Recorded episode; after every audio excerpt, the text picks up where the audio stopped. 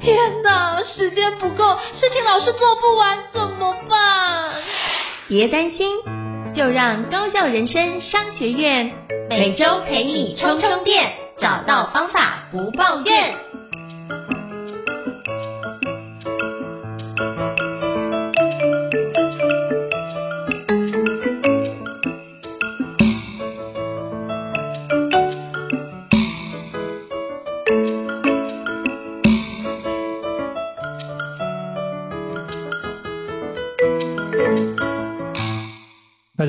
是赵英成，欢迎大家来到高效人生商学院之好课推荐哦。那今天邀请到我非常佩服，而且是认识非常多年，对我非常照顾的一个老师哦，那就是诚毅文创的首席讲师周振宇老师，来欢迎大家，欢迎周振宇老师。Hello，振宇老师。Hello，英成老师好，还有各位听众大家好。嗯，对，在这个时间点我们还能够这样对谈，是一件非常开心的事，因为声音是一种拉近距离的感觉嘛，那能够有声音的交流。好，它才是更有人性的那种温度在里头，我觉得这是非常。嗯非常开心的一件事情的，是谢谢郑宇老师哦，跟郑宇老师认识，我算一下哦，也即将迈入第十年。那我发觉就是在刚出当讲师的过程，一开始刚出道的时候就被郑宇老师很多的照顾，那我就觉得哇，真的是我很大的一个贵人。那所以今天邀请郑宇老师来跟我们分享，因为最近有分享一个出版一个新的线上课程，叫做用声音特质打造说话影响力，周震宇的声音策略学。那这个线上课程呢，目前募资超过七百万，非常非常厉害，那是不是也可以邀请郑宇老师跟大家简单自我介绍一下？我相信还有一些听众可能还不认识郑宇老师。好的，呃，我非常喜欢李国修老师讲的一句话，他说：“人生啊，啊，这一辈子只要做好一件事情，就功德圆满了。”哇，我觉得这句话好有力量，所以呢，我就把它纳成我人生中的一部分啊。我觉得这个这句话很美好，它可以成为我人生中的座右铭。所以呢，我也呃，因为这句话呢，那我就把我的声音啊，我以声音为我的人生主题，然后就不断去钻研往下做。那在我自己的声音的职涯上面呢，我在最早期我自己是一个配音员啊，也就是说广告公司啊啊，他们写了文案之后呢啊，会希望能够有配音员搭上音乐，然后做成广告宣传的这种广告带。那那时候呢，我我就是靠着过活。那后来呢，呃，我自己觉得说，诶，我自己玩得很高兴啊啊。那在这个过程当中，我也想，我能不能把这种呃成就感啊，因为每做好一个作品就很有成就感，而且玩声音呢，会发现自己的更多的潜在可能，所以我在那里面呢，呃，得到的乐趣是非常大的。那我这人喜欢分享啊，因为我后来做荣格的测验，我自己是天真者，我就是那种天真者，我就觉得自己玩的很好玩，我也想跟别人一起玩啊，所以我就把它开成了。课程，那结果没想到呢，啊，就真的有很多人啊，就一起来开始加入，在玩的过程当中呢，当然就越玩越多，越丰富。所以本来只是在训练配音员、训练新闻主播、训练记者，那后来呢，开始训练到了第一线的服务人员。那服务人员有了，那业务人员也想沟通，那内部的组织沟通要不要也来谈一下？所以其实当我开始做到了一些企业内部的训练的时候呢，我就开始思考，为什么这些企业哦，他们会来学一个这么好像偏向才艺般的技术课程，所以呢，我我就开始去思考这件事情。后来这个不研究还好，一研究才发现，哇，真正到处都是学问。因为声音它其实我们可以这样形容，就是好像是一个麻辣锅的汤底哦，啊，或者说呃，你有各种食材，各种食材就是各行各业的专业。那你各行各业的专业加上声音，你能够玩出什么样的花样？那我我自己就有在看。比如说，我们的声音你放到了夜市摊贩，他能不能帮助啊叫卖这个环节，一个晚上多卖个两百组、三百组、五百组之类的啊，不管他卖什么东西。那如果说我们做的是一个叫做约访或者是邀约。那你的这个邀约的文稿，再加上你好的声音，它能不能变得邀约的效率会更高啊？那如果说你的声音加上你本来就是一个产品说明或者是募资简报，那你的声音能不能在募资的过程当中更增加别人的信任度，降低对方的防卫心啊，然后甚至提升我们的沟通表达的效率啊，让听的人很短的时间就能够懂。然后甚至产生一些行动，所以我发现这个声音呢，如果说加上另外一个专业，它其实就是可以开展无限的可能。而这一块呢，其实是我观察出来，我认为它还是一个蓝海啊，因为现在专业大家都有，但是专业加上声音这件事情其实不多人啊。但是在我们这几年的推广下呢，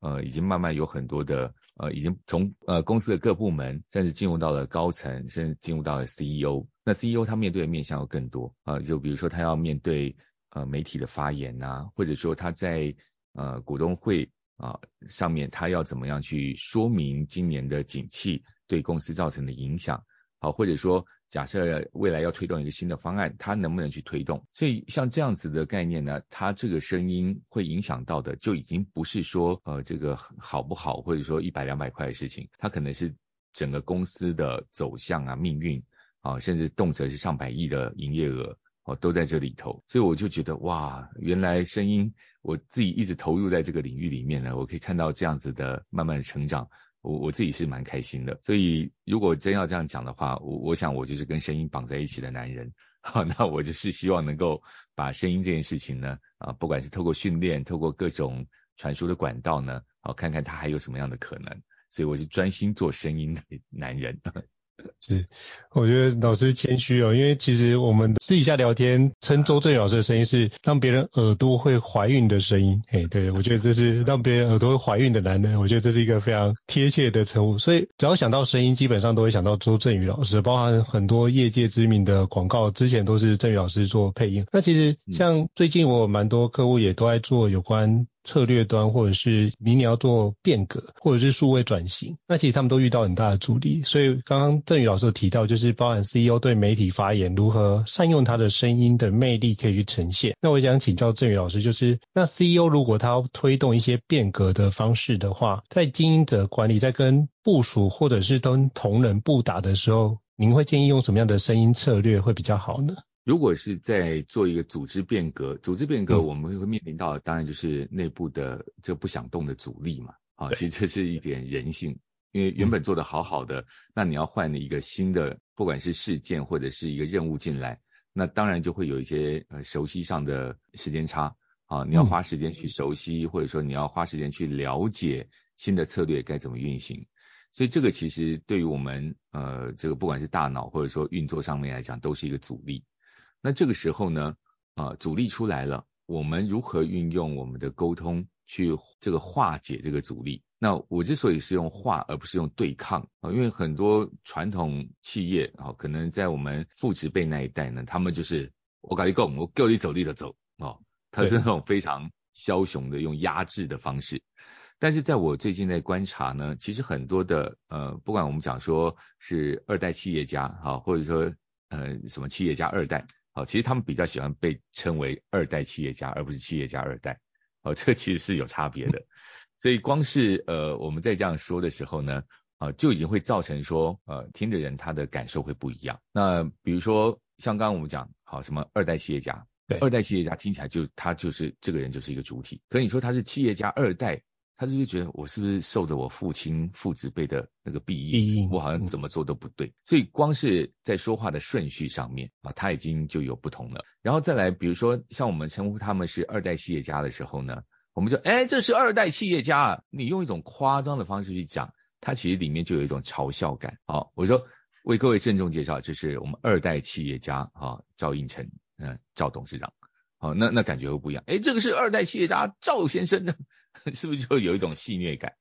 所以其实光是我们在呃这个打招呼啊、说明啊，它后面都会有一个叫情感账户的机制啊。情感账户其实是在那个成功者七个好习惯里面，他有提到这个概念，就是说当我们面对面沟通的时候呢，其实我们在沟通的双方，我们都会开一个叫情感账户。那感觉好呢，我们就会在情感账户里面加分，就加上了好感。好好感的分数，那感觉不好呢，其实就会扣分。那这个也在关键时刻的概念里面，它也是有的。啊，他说，呃，关键时刻是讲到服务嘛，那服务就是你如果是合乎客户期待呢，它定位叫做加一分，那超出客户期待，它就要加两分。然后这个这个它有一个叫 Wow Amazing，怎么可以服务的这么好，那就加三分。所以它是用这样的简单指标，但反过来它是减一减二减三，哦，不合乎。顾客期待超出客户期待的烂，还有一个叫哇，怎么可以这么烂啊？就是那种啊减一减二减三。那在我们声音上面，当然他没有办法去负责所有的分数，可是至少在我们沟通的分数上面，我们不要帮我们的专业去扣分啊。那刚刚讲回来，假设在变革上面，我们要的是一个化阻力为助力，那我们的声音里面呢，就不是跟他才对抗，而是要更柔软的去沟通。所以在声音的策略上面呢，既然我们想到柔软沟通，首先呃，你的声音里面会不会有包容的能量啊？可是包容能量不代表退缩，它还要有一个叫底蕴，去避免我们一直退，退无可退，然后变成好像变虚弱。啊，所以一个领导人呢，啊，他们之所以以前会这么强硬，是因为他们害怕他们一软的时候呢，结果就崩溃了，哦，兵败如山倒，反而带不动整个团队。但事实上，现在它声音里面如果运用得当，它会有一个叫太极的反作用力嘛，就是我们可以先接住、承接住这种阻呃这种抗性，把这个抗性接回来之后呢，我们再往回推回去。那这个是一个概念。那至于说这个概念在我们声音的技术上面啊，它的做法，首先我们讲话呢，气息量一定要足啊，你讲话出去的那个那个声音呢，它全部都是这个气息在推。假设我先把气息吐掉一半好了，我再吐掉一半。那如果我用这种方式我去跟人家讲话，应成，你会不会听到我好像已经有一种呃上气不接下气，然后有一种委曲求全的感觉？嗯、这个就叫做气息量不足。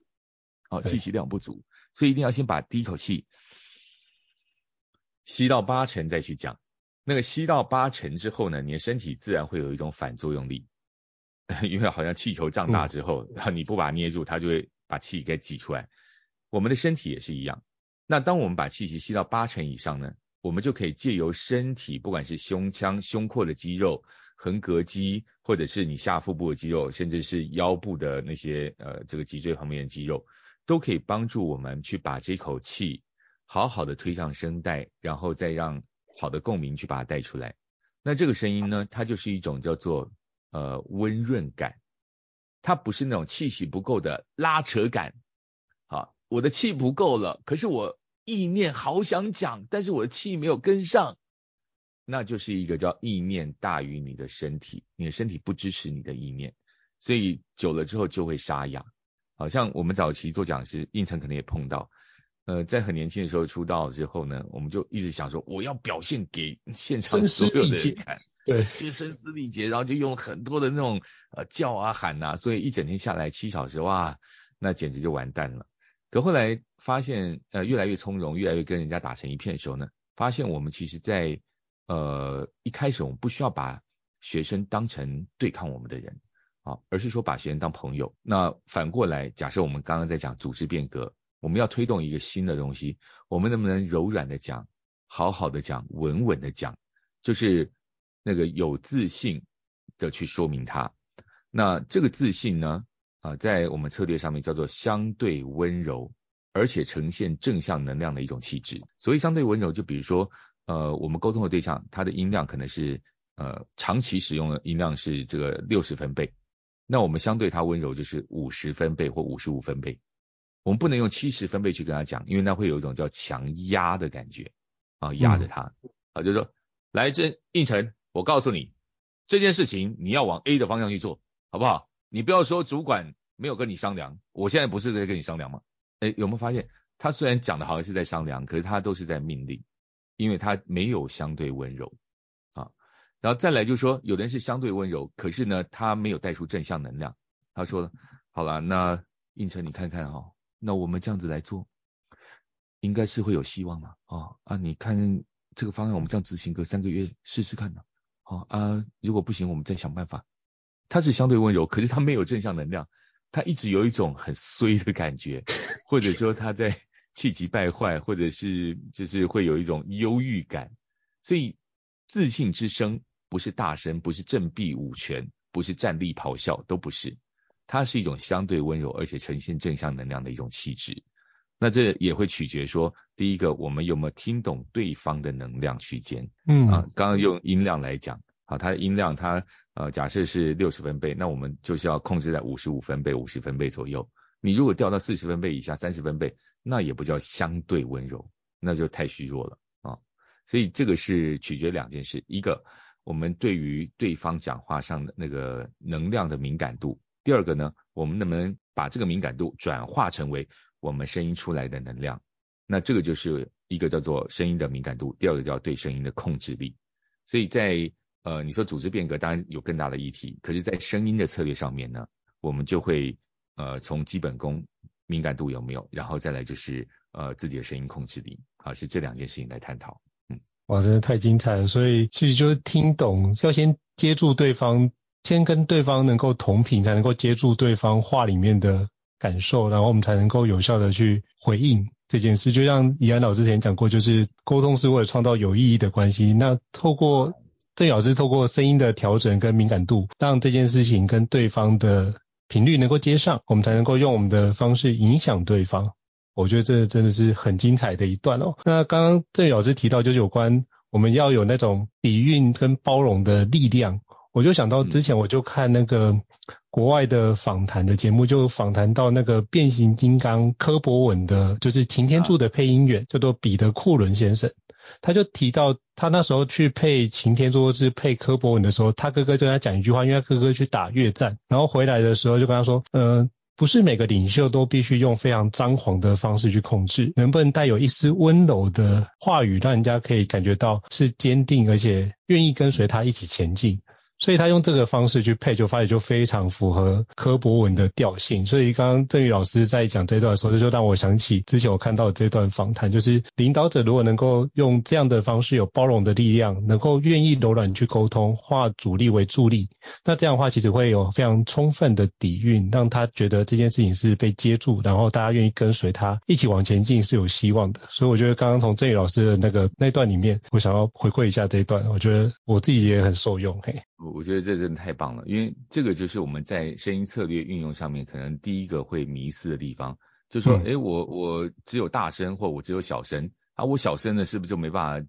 这个说服人啊？我大声呢是不是就会让人家讨厌？好像都想得太单一了。但是就像刚刚胤丞老师有提到的哈，你温柔和坚定能不能同时存在？这个是可以同时存在的。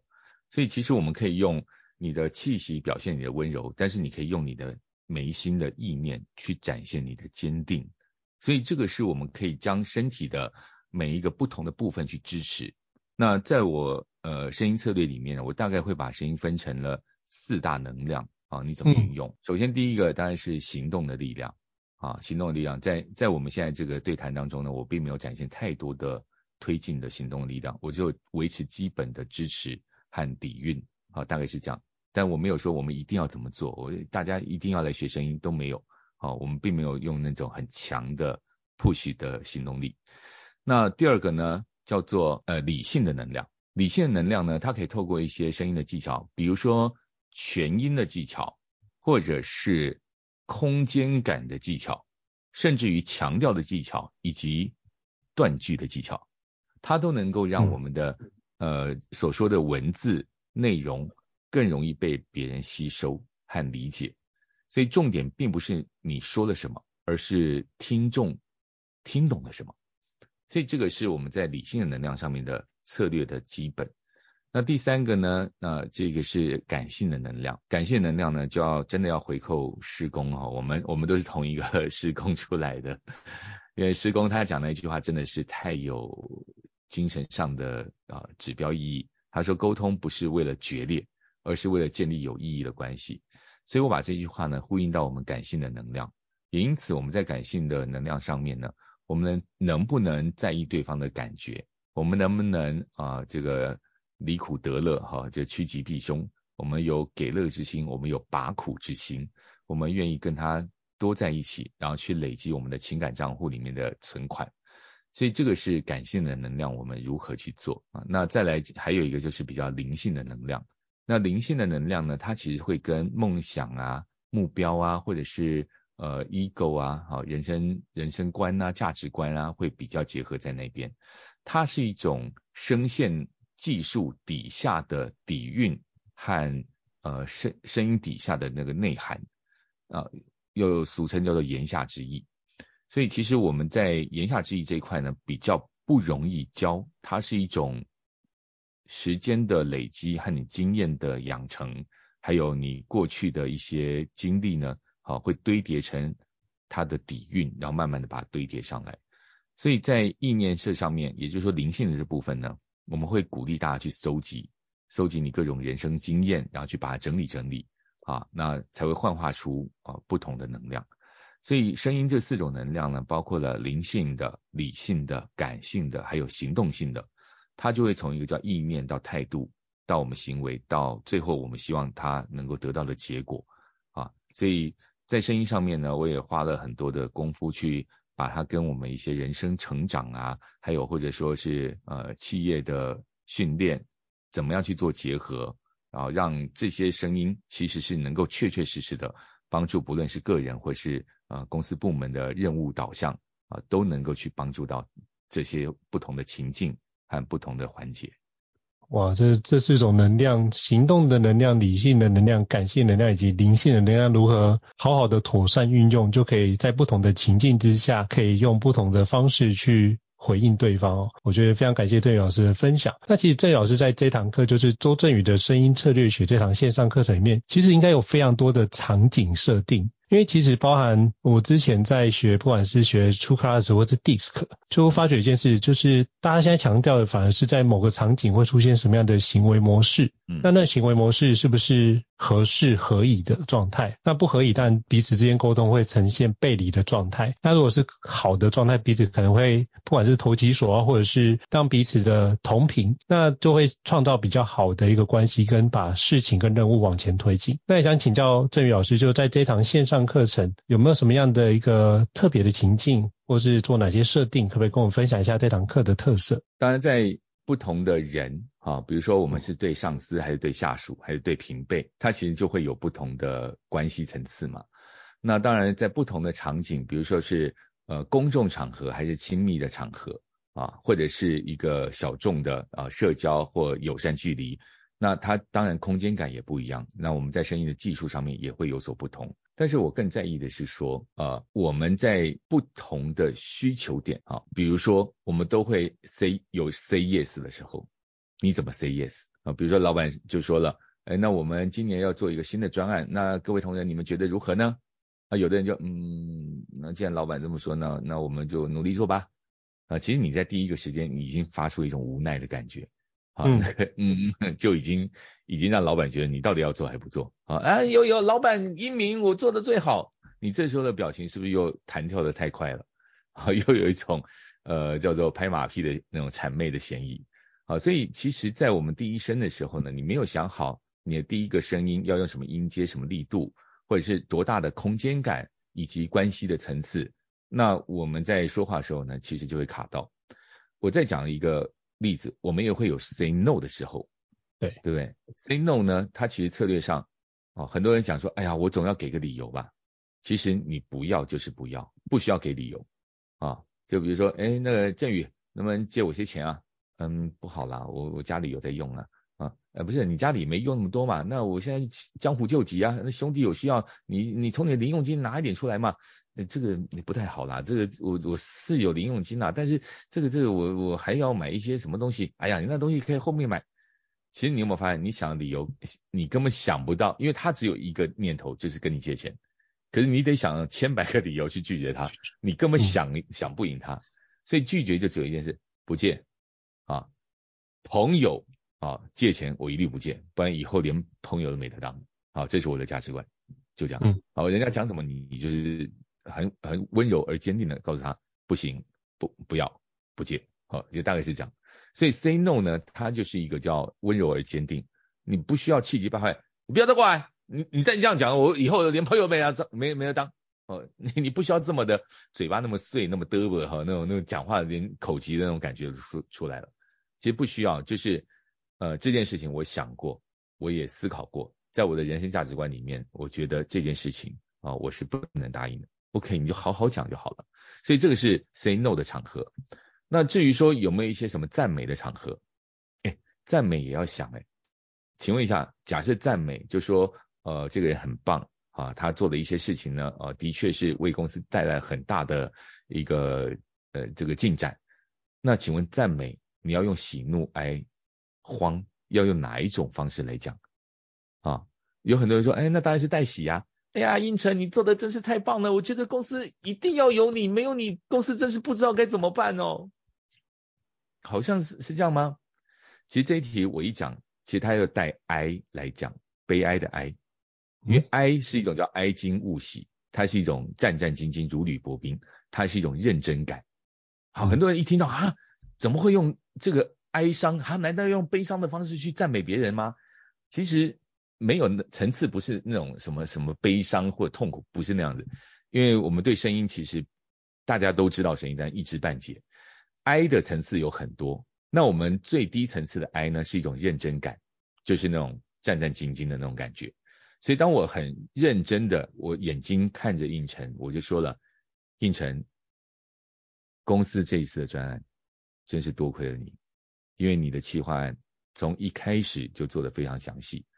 而且你在协助我们去寻找资源的过程当中呢，三个步骤里头，我们每一个步骤都达成了。我认为如果诸葛亮在世的话，应该就是你了啊！谢谢你把公司的专案做这么好啊！你你会不会讲到完全不一样？我有那么好吗？我有那么好吗？那种感觉。但这就是一个认真，唯有你认真，别人才会当真。所以讲到这边就讲啊，原来赞美啊，这个不能用欢乐吗？一定要用悲哀吗？其实还有场景，如果考虑进来，假设我们讲的是社交场合，因为我刚刚讲的是一对一嘛，一对一的赞美肯定要认真。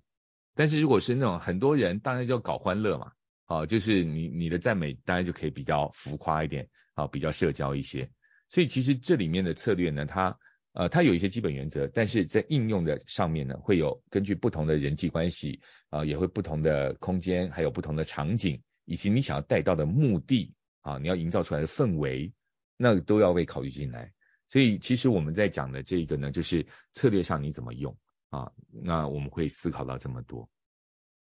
我觉得这是一个非常重要的提醒，因为其实像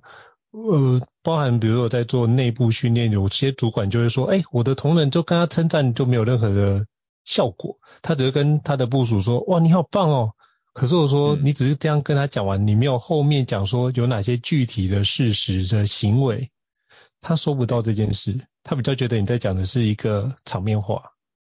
所以你要把他的具体事实行为，然后你怎么观察到这件事都把它放在一起，然后我觉得可以搭配刚刚郑宇老师说的，就是哀矜勿喜那份认真感，可以把它肯定。我觉得那就会让他打从心里面去肯定，哦，原来我的主管是这样子看我，而且是对我的所作所为是有所肯定。我觉得那就会更加的去认同自己的状态，以及更加把这件事情放在心里面。我觉得这是一个非常好的一个方式。嘿。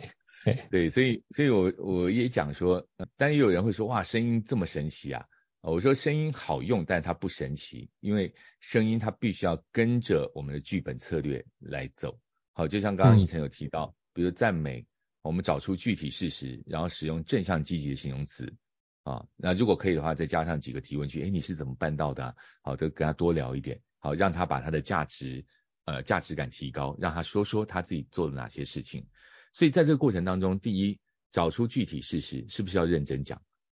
啊，因为假设这个是具体的事实，你加上一个浮夸的表情，是不是那个具体事实马上被打折扣了？嗯。也因此我们会讲说，你要用哀矜认真的那种方式去讲这具体事实，然后使用正向积极的形容词。这边呢，我们的声音就要有希望感。比如说你气息不能太虚啊，那力量不能太弱。那如果气息虚，力量弱。好，比如说气息，你的气容量降低到了三十趴，啊，好像那个充电那个手机的电源，那个嗯不够了，那那就整个掉下来。好，所以你的气息一定要够，然后去讲出那个正向的形容词，而且正向形容词呢，还不是一下啪，你这个太棒了，那那个又有一种炸裂感，叫一惊一乍。好，一惊一乍也会让人家不相信。所以我们很好的就是说，好像我们在烧开水，它也是稳定的加热嘛，那我们慢慢的去把那个温度给带上来。那这个当然就是要你的声音的控制能力和你对现场氛围的敏感度，啊，就要去掌握到。所以，所以虽然我们讲的策略呢，其实一讲大家应该都能够略知一二，甚至你没有买课程来看，你大概都能够猜到六七成、七八成。啊，可是最重要是现场的那种叫敏感度的互动，以及我们在对声音的累积够不够？因为在声音的学习上面呢。哦，我我其实都不怕说我的讲义给大家，或者说我的呃这个课程呢给大家。我甚至都在我的课程上面，我说你录影下来，你回去再听再看，有时间你要不断重复，因为就好像声音它是一种底蕴，我们所学过的东西，它会变成呼吸在你的生命当中呈现，而你的呼吸就是你的气质。所以有些人说，老师我知道声慢者贵，所以我讲话要慢。我说好，来，你从现在开始跟我讲五分钟，慢慢说。老师，我现在有没有比较慢一点？我说怎么隐约感觉你心里有一种想要浮动和跳动的感觉呢？老师没有吧？哎，气急败坏出来，哎呀，老师我受不了了。OK，其实他都知道，但是知道到做到，这中间就必须要去熏，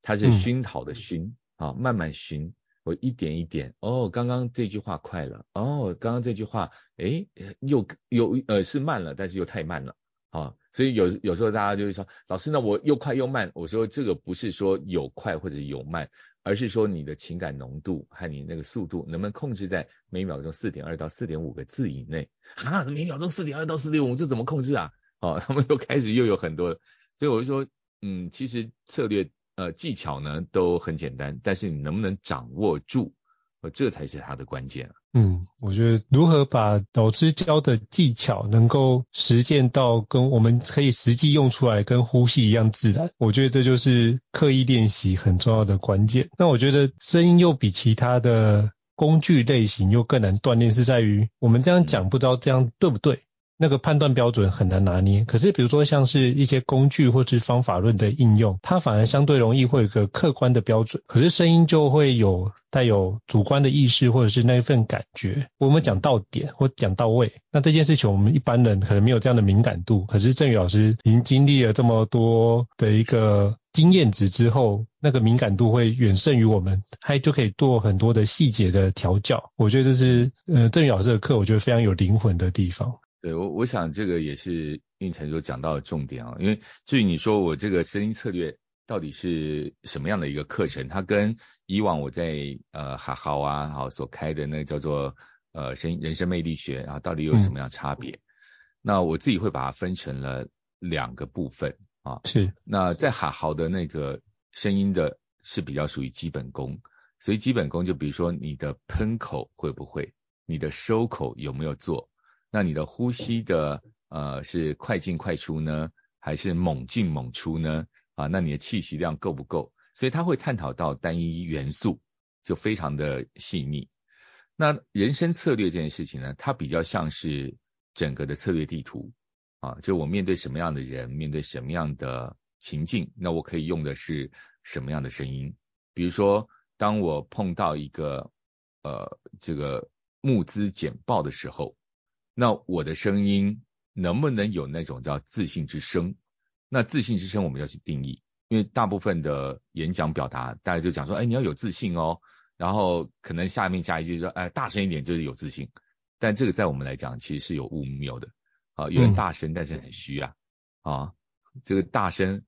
气息没跟上就很虚，你的肌肉没有跟上也会很虚。我告诉你，这件事情我们绝对做得到。他有一种。哭腔在里头，但你听起来，诶，大声呢，好像就有。可是我们这个哈、哦，两个方向，一个就是说，假设我自己是表达的人，我要表达出自信，我的底气有没有跟上？我的肩膀啊，有没有这个外外开？那我有没有后移？有没有下压？你的身体有没有支撑你的声音？然后再来，你的念头有没有支持你所说的这句话？那这个都是我们会影响到自信。再加上刚刚讲的自信是一种相对温柔感。那你有没有多一个心思去观察现场的人有没有这个呃，跟他来说是不是相对温柔，还是说相对太暴躁、太霸气了啊？所以当你如果相对现场是太霸气了，那人家会把你当成敌人，因为大太多的就是枭雄。好说，哎，我没有啊，我只是这个飞弹放在这边啊，我没有要打你啊。可是你飞弹在那边，我就很怕啊。那你的声音很大在旁边，那我就已经很怕。哎，我声音大又不是要骂你啊。我说，可是我已经觉得有威胁了。所以其实这个都是我们在声音策略上面呢，我们呃会去想到的一些事情啊，怎么做怎么说都是现场要去调教的。是，感谢郑老师跟我们说明一下这几个线上课程的不一样。那我想请教郑老师，刚刚提到就是那声音的使用啊，那比如说像呃，我们都有孩子，那有时候孩子就会顽皮，那顽皮的时候我们可能会制止，或者是某程度会喝止他。那用怎么样的方式可以跟孩子沟通，会比较让他感觉到爸妈是在意你，但是必须制止你做一些不正当、不正当的行为，或是不适合的行为，就会产生危险的行为，那该怎么做比较好？因为常常我是讲完之后就在那边反省，说啊、哦，我怎么对他那么凶？呃，当然这个如果说我们瞬间脑袋去想呢，啊，他肯定是有危险。那那当然你就要制止他，那是没有没有话讲。啊，女生暴躁，甚至那种就是稳定的命令感啊，那一定要有。啊，呵斥啊都要有，这样才能够制止他当下的行为。但是像这种呵斥呢，我们叫做反击之声。反击之声呢，它也有两种，一种叫晴天霹雳啊，一种叫阴雷地起。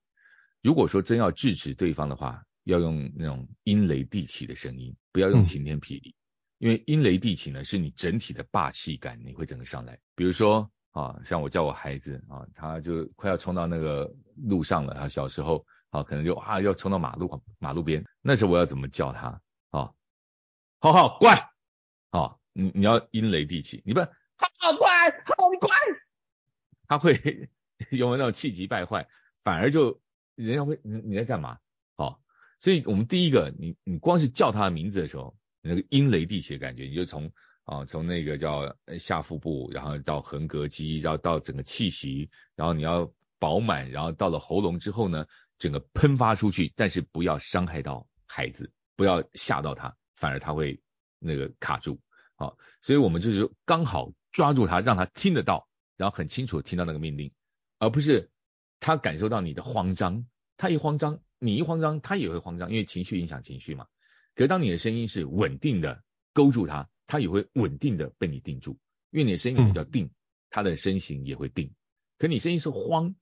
他也会跟着慌。所以其实如果是当下立即的危险。我们要练习就是那种呃教育班长的那种啊命令，有没有什么提枪快跑前进卧倒哈，类似这种命令感，那一定要有。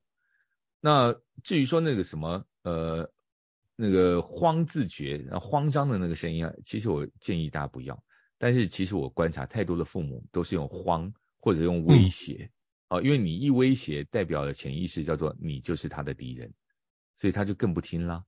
啊，我感觉更或者你酸他。你一酸他，他就觉得自己没有价值。那我长期在你面前，我觉得都没有价值。那我干嘛还要跟你聊？我干嘛还要在你面前啊，来来跟你建立这关系？我我为什么不能去找一个他会懂得欣赏我、赞美我的人？我在他面前有价值感啊。所以其实这个都是我们想一想都知道的策略，可是偏偏在最重要的那个当下，我们都没有去 掌握到。啊，一时都忘记，嗯，哦，我觉得非常受用，因为其实我刚刚就在回想，我可能都有时候会用慌，或者是老师所讲的阴的地起，那就是如何把这件事情能够跟他讲，但是讲完之后，他可能常常觉得这件事我是他的敌人，或是我是让他觉得有训斥感，他就不想要继续往下沟通这件事。对，所以这还是回到我们刚刚讲自信之声的策略，嗯、相对温柔啊，所以其实我们甚至可以跟他同样等级，但是不要。让他感受到被威胁，啊，或者说被贬低，嗯、那他当然就比较容易接受。我觉得这很重要。那刚刚郑宇老师有提到，就是您说这一次课程是用荣格的十二原型找到自己声音的主战场，是不是可以邀请郑宇老师跟我们分享一下？就是荣格的十二原型。呃、嘿，其其实呃，荣格是我后面才加进来的，因为我最早是做戏剧观察啊。那戏剧观察呢，那其实当然我们就会向荣格致敬，因为他真的是。啊、呃，这个当代的哲人啊，我觉得很厉害，他能够把人分成这个形象。那我们在戏剧里面也会发现，哦，其实都有这些原型的角色啊。那那我是从呃声音的一些基本方式，比如说像刚刚讲自信之声，它有三自觉、嗯、啊，第一个叫定，稳定的定，认定的定，肯定的定啊，都是定。所以光是稳定、认定、肯定，你就从心态上，从你的呼吸上，然后从你的身体上。去实践这个定自觉啊，然后还有一个势，就是那个势叫气势的势，你的那个气势，你的气息蓄气够不够，用气足不足啊？蓄气要足，用气要稳，然后换气要顺这个就是我们在气势上面，我们怎么样去营造出那个自信之身的那个势。还有一个叫力，身体一定要有力，屁股一定要夹紧，双腿一定要站稳。好，那你身体那个呃胸廓一定要打开啊，肩膀要后移啊，脖子要拉直。所以这个都是呃这个叫做呃三字诀里面定势力啊。那简单讲就是每一个声音的运用后面呢都有这个策略。那定势力这个呢，我后来你比对荣格，诶，他就像英雄的感觉，所以就英雄他看准了目标，然后就往前走，然后不达不达目标绝不罢休，所以我们才演变出来，就是说好像从戏剧的观察呢，然后找出这个声音策略呢，然后最后用原型帮助大家去记忆啊，所以这个是我在设计这个课程它的呃演化，还有它的这如何去生成的一种方式哦。那当然，我再再讲一个好了，跟英雄很像的，叫枭雄啊。枭雄呢，一开始我们讲的是破坏力量，叫做反击之声。其实反击之声就是攻击，那攻击的意思。那但是就好像我们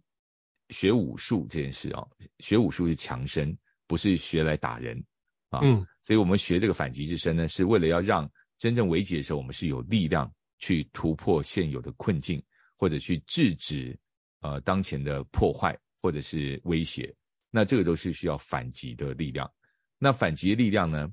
第一个叫躁，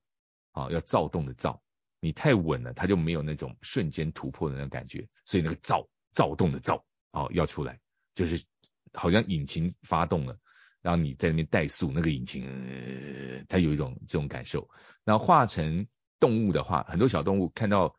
陌生人接近，它就有一种低吟的那种，呃，嗯，这个也是躁。啊，躁动的躁。第二个人是霸，等到等到那个小动物，它看到你真的进入它范围，它会整个啪炸开。比如说像狗狗啊，小狗狗当然很可爱，哇啊，可大狗呢，嗯，啊，他那个开始霸气就整个霸气外露。那这个霸呢，他要全面，他不能霸到一半。啊，所以全面包括你从一开口到结尾，你那个霸气整个都要有。啊，那你就啊，那像我假设我用那个狗叫，前面大声，后面小声。嗯，前面很大声，后面就小声。哦，对，这个也是我常发现，那个唬人的唬一半的，我来到你过来，他前面很大声，后面就缩掉，就感觉就是只是虚张声势的状态，你就都沉住，你就不要叫啊，你就不要喊，一喊就破功，人家知道你虚了啊。那第三个就是沉，沉得住气，能不发就不发。而且如果说你的声音呢，嗯、是那种从那个最最底蕴，从喉咙最深处那个沉啊沉稳的沉，呃，有一位大陆的导演叫冯小刚，好、哦、冯导，嗯、哇，他帮那个 Nature is Speaking 一个环保的团体，他拍的一系列啊的环保影片，然后冯小刚导演呢，他帮这个系列影片呢配了一个山山这个角色哈。哦他是用第一人称，然后就说我是山啊，我是自然界最古老的圣殿，好，是这这个台词。他在形容的是说，大自然不需要人类，可是人类需要大自然。那冯小刚冯导他声音非常的沉，他讲这个山呢、就有那种叫做流氓气和枭雄气啊。他是整个我我试着试试看，因为向他致敬一样，我是山，我是自然界最古老的圣殿，我的冰川河流。为你们提供维持生命的水，哦，他他是这么沉，像我们用力讲，我是山，我是自然界最古老的圣殿，其实那个都假的，跟那个卡通里面在配那个枭雄是一样的，其实它是假的。嗯、可当它那个很沉，我是山，我是自然界最古老的圣殿，啊，就就就比如说，人类需要大自然，大自然不需要人类。啊，它很沉，反而那个威胁感就，哦，这个叫不怒而威，重、嗯、啊，这也是我们讲阴雷地起的那种概念。所以在反击之声里面，我们有三字诀：造、霸、沉。该有的是那个沉住那个底气。那我们的气息能不能运用到这么深？所以讲到这边，大家都知道，哦，策略我知道了，那做不做得到？啊，做不做得到？啊，但是我我认为说，在呃在这一堂课程里面呢，我会先让大家知道这个策略。啊，有一个至少我们可遵循的方向，而不是一直用自以为是的那种呃方式去运作，我我觉得这个都是可以去思考的。嗯，哦，非常感谢郑老师跟我们做这么精彩的示范哦。那其实刚刚郑老师提到那个英雄或者枭雄，其实枭雄那时候想到的是《三国演义》的曹操嘛。嗯，那我想到的是那个包国安老师的版本，就是非常早期的一个版本，我就觉得他活得很像曹操，听那个声音的状态就是曹操。对，那我勾起以前，然后我国中的时候在看的那一段，就觉得哇。他站出来就觉得就是曹操，就是您就有您讲的，就是赵霸陈这几个都做得很好。但后来我就看那个包含司马懿的一些影片，那我觉得后面有几段的历史剧，我觉得也有郑宇老师提到的那那个感觉都存在。可是我也想要，就是我纯粹出于我的好奇，就是像枭雄是赵霸成，可是我们那时候都会有一个叫做奸雄，可是奸雄跟枭雄好像是。不太一样的状态，也想跟郑宇老师请教一下。呃，中文字是很奥妙的啊、哦。你你讲奸和枭啊，它其实就不太一样。像尖，我们就会觉得，哎，好像还有一点聪明聪明的哈，就会钻营的那种感觉。嗯、啊，所以它可能会用到呃另外一个叫智者的能量。那智者里里面呢，有一个叫练，有一个叫凝，凝视的凝，双呃。两点水那个凝啊，凝固的凝。另外一个对凝固的凝，那另外一个叫慎，谨慎的慎，他就是有一种打量的感觉，像谨慎啊。比如说谨慎的人呢，他听完你说话，他不会立刻回应，他一定在那边想啊、思索啊，他时间呢就掌控在他的手里。所以那个当我们一讲完话，我期待他立刻，比如说在零点五秒内会回应我，结果他居然给我拖了五秒还不回应我，是不是讲话那个人就觉得为什么他不回应？啊，就会被那个谨慎的慎给牵着走，所以局势就掌握在智者的手中。那也就是说，谁能够掌握停顿，谁就能够掌握那个沟通的气氛和局势。啊，那你说那个奸，就是我看懂了你想要什么，我也知道你要什么，但是我会不会给你呢？我没说我不给啊。我我们就是一直在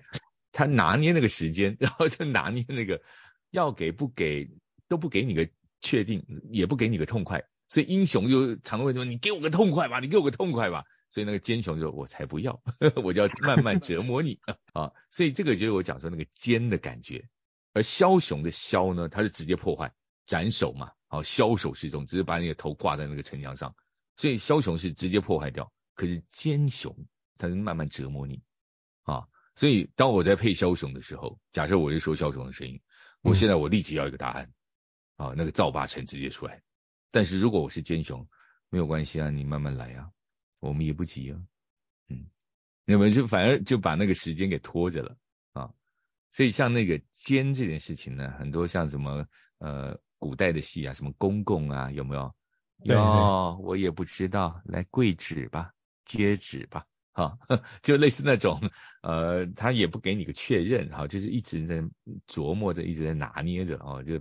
把你把弄住那种感觉，好，这个就是我会对于尖这件事情会多一点这个思考。所以其实刚刚应成老师呢，你你也点到了我们一些很核心的东西哦。因为我在设计课程上面呢，我对于这个中文字和它的呃声音的运用，嗯，其实是蛮蛮蛮多的投入的啊。像那个什么叫做叫，什么叫做骂，什么叫喊，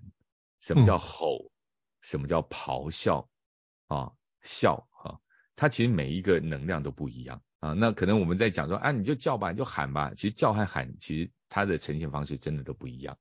啊。那那我们在看的就是说，呃，这时候你要叫比较好，你要喊比较好，还是你要吼啊？其实它就有不同的那个策略又出来了啊。这个是我们对呃中文字还有声音的运用啊，以及这个文字这个字诀要用在什么样的。人物情境上面，这个我们就会想，嗯，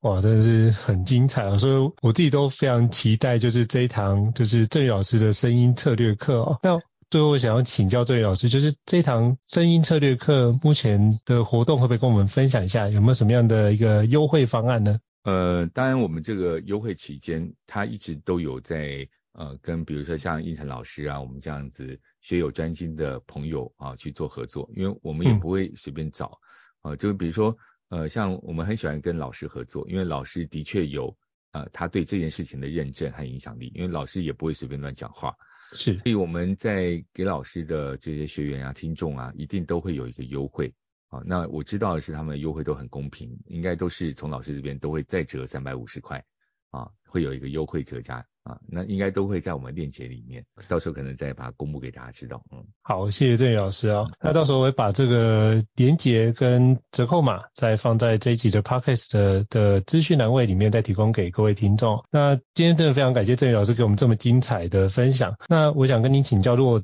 听众想要邀请老师去做企业内训或是相关的一个辅导，那可以在哪边知道老师的相关课程资讯呢？是不是可以邀请老师跟我们分享一下？嗯，好的，好的，我我是老人家，所以我的联络方式都是在 Facebook 上面啊、哦。那 Facebook 呢，你查我的名字就查得到了啊。虽然我没有蓝勾勾哈，但是呃，你查我的名字应该也知道那个是是会是我。那你只要留言在我私信里面留言呢，我会把讯息转给我们的呃联络窗口啊，那请他会用最快的方式跟你做联络啊，因为有时候我自己在上课哈，我就没有办法啊，没有办法接电话或者及时回应。所以我我会呃委请我们专业的同仁啊，专门去做这件事情啊，所以在 Facebook 上面查我的名字啊，这样就可以了。周振宇，嗯，好，非常感谢震宇老师的分享。那我到时候也会把诚毅文创的连结跟震宇老师的脸书的连结同步放在资讯栏位里面，那大家可以直接联系震宇老师哦。虽然说我知道目前的课程应该已经排到第三季或第四季了，哎，啊，对对对，所以还是及早